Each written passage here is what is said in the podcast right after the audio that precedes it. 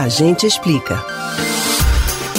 Nos últimos dias, uma notícia surpreendente tem deixado as pessoas mais esperançosas em relação ao futuro. É que alguns bebês de mães vacinadas contra a Covid-19 já estão nascendo com imunidade para a doença. Isso mesmo, já tem bebê nascendo com anticorpos mesmo sem ter sido vacinado. Mas como é possível essa transmissão de anticorpos? Será que isso também pode acontecer com as lactantes? Será que vamos ter uma geração de imunizados?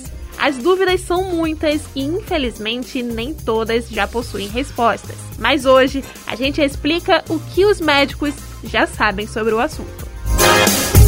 Antes de tudo, é importante lembrar o que são os anticorpos. Isso porque só assim vamos entender como essa transmissão acontece. Então, os anticorpos são proteínas e as proteínas das mães sempre podem passar através do cordão umbilical e da placenta até o bebê. Isso é um caminho normal e natural. Da mesma forma que doenças da mãe podem passar ou não para o bebê.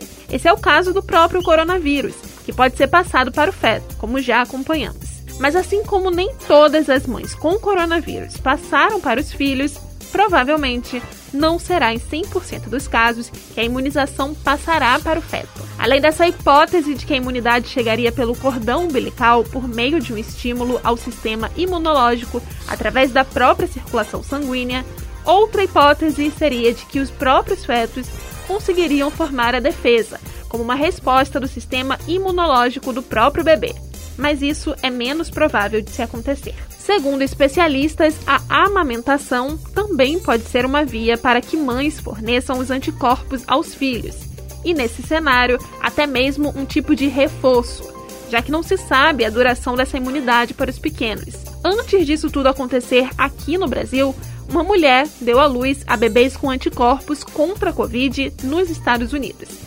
Esse foi o primeiro caso conhecido de um bebê com anticorpos detectáveis no sangue do cordão umbilical após vacinação materna. As informações foram relatadas em um artigo publicado em fevereiro. No artigo, os autores dizem que a eficácia da proteção em recém-nascidos e o momento ideal de vacinação materna permanecem desconhecidos. Dizem ainda que a duração da proteção de anticorpos ainda não é conhecida e medições seriadas de anticorpos totais podem ser usadas para determinar por quanto tempo a proteção é esperada. Em resumo, o que já se sabe é que a vacina aplicada em uma grávida pode ser responsável pela imunização de duas pessoas. Por isso, se você está ou conhece alguma grávida, aconselhe ela a se vacinar e possivelmente salvar duas vidas. Você pode ouvir novamente o conteúdo desses e de outros a gente explica no site da Rádio Jornal ou nos principais aplicativos de podcast. Spotify, Deezer, Google e Apple Podcasts. Beatriz Albuquerque para o Rádio Livre.